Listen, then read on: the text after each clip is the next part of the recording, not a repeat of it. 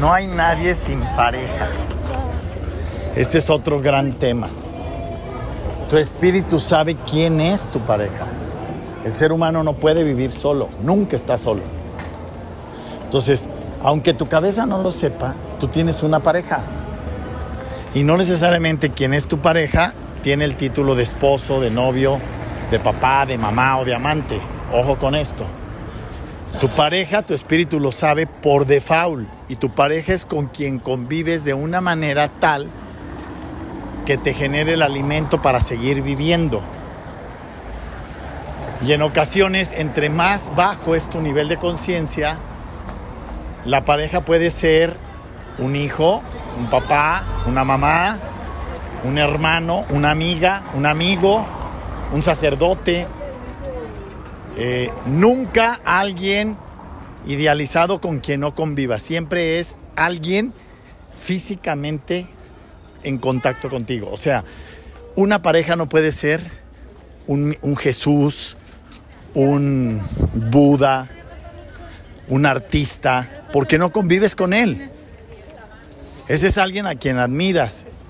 Una pareja tiene que ser alguien de carne y hueso con quien convives. Y cuando tienes bajo nivel de voltaje, la pareja puede pasar a no ser un ser humano. Y entonces deterioras tu esencia y te vuelves pareja de un gato, de un perro, de un ratón, de un pescado. Y eso lo único que manifiesta es un nivel de deterioro de relación grave. Ese deterioro de nivel de relación grave todavía se puede empeorar muchas veces es producto de una necesidad de control. Entonces a un animal lo controlas, a un perro, a un gato, lo metes a la jaula y de ahí no lo sacas. Y el gato y el perro, aunque lo hayas metido a, las, a la jaula, cuando lo vuelves a ver, te ladra y te mueve la cola. Y lo puedes dejar encerrado y maltratado y él siempre que llegues te va a ladrar y, y mover la cola. Porque el gato y el animal no reaccionan de manera pareja, reaccionan de manera como un animal frente a su amo. Pero hay todavía peor, hay gente que se relaciona con una planta, entonces su vínculo ya ni siquiera es con un animal, es con una planta y esa es su pareja. Entonces viven con el arbolito, con la maceta, con el, la flor, con el rosal, con el jardín. Y todavía hay peor, cuando el grado de degradación es peor porque el ser humano se va, nadie va mejorando, o estás mejorando o estás empeorando. Y te relacionas con objetos, entonces puede ser tu casa, dinero, el oro, X. Lo que nos salva es el altruismo. Pero hay que entender que el altruismo es saber pasar a un segundo plano y poner al otro en primero sin dejar de ser yo lo más importante para mí.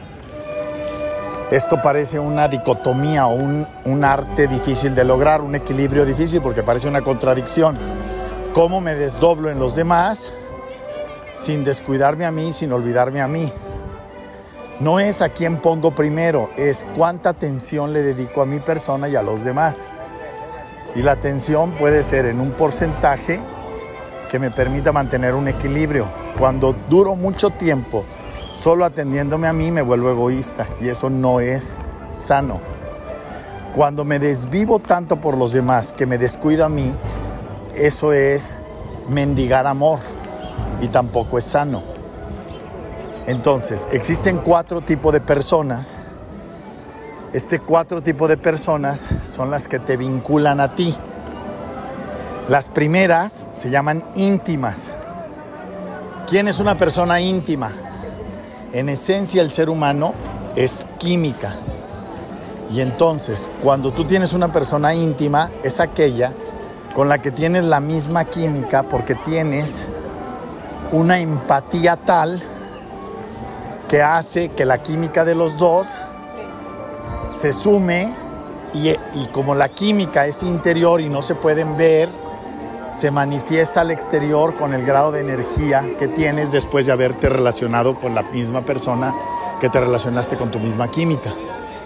Cuando tú te relacionas con alguien íntimo, hay un intercambio de química en las palabras, en las miradas, en la lágrima, en los besos, en la saliva, en el líquido vaginal, en la, en la comida, en la respiración, en los sonidos, en los tonos de voz y todo eso estimula una química que eleva tu energía.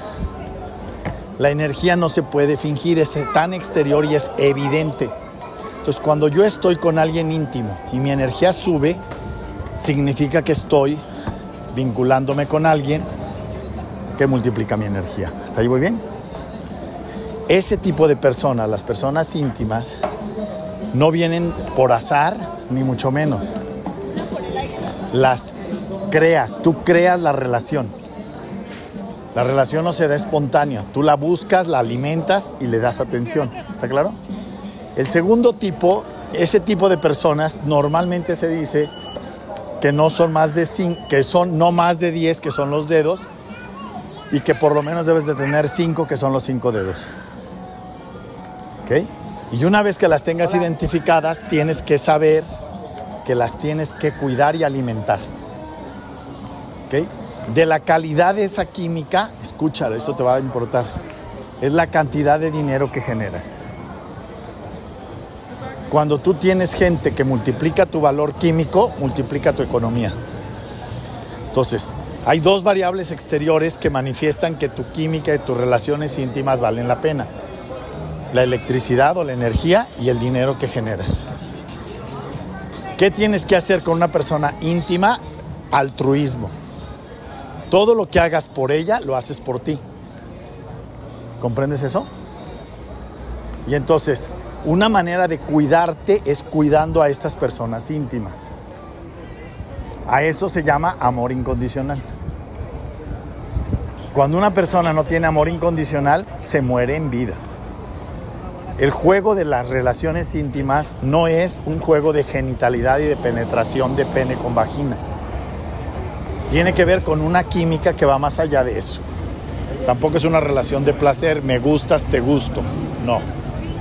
Es una relación de cada vez que estoy contigo, mi energía sube, mi capacidad de amar se eleva y mi egoísmo se disminuye. Dos, las relaciones que no son íntimas y que ayudan son relaciones con los conocidos.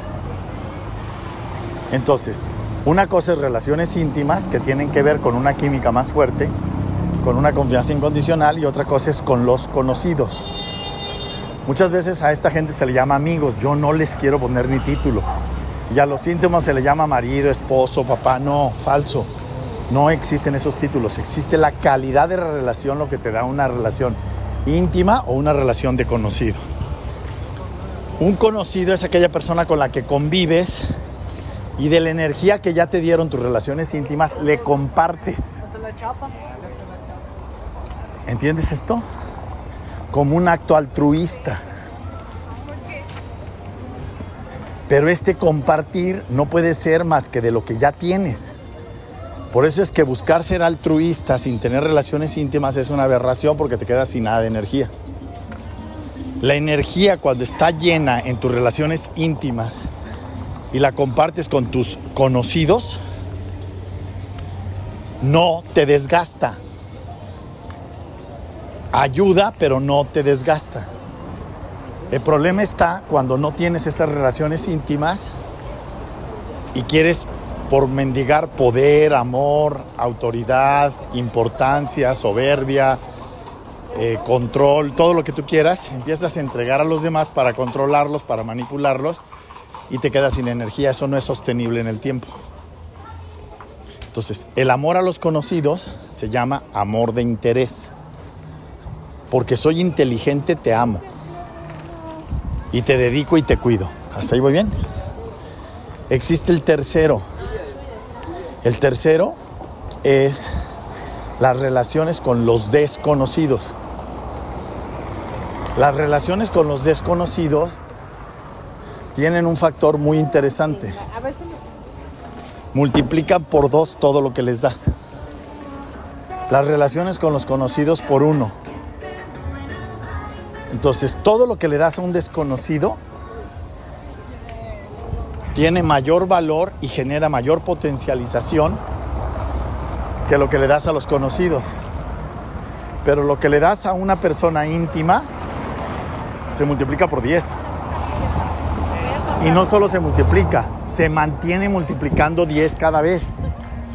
Entonces, por eso es que se habla de las relaciones íntimas son relaciones eternas, desde el espíritu, no desde la carne ni desde la mente. ¿Hasta ahí muy bien?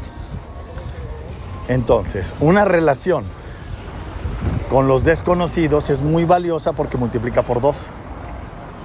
Entonces, por eso es que mucha gente ayuda a los pobres, ayuda a los niños huérfanos, y eso está bien. Pero eso es consecuencia de haber tenido las otras dos relaciones.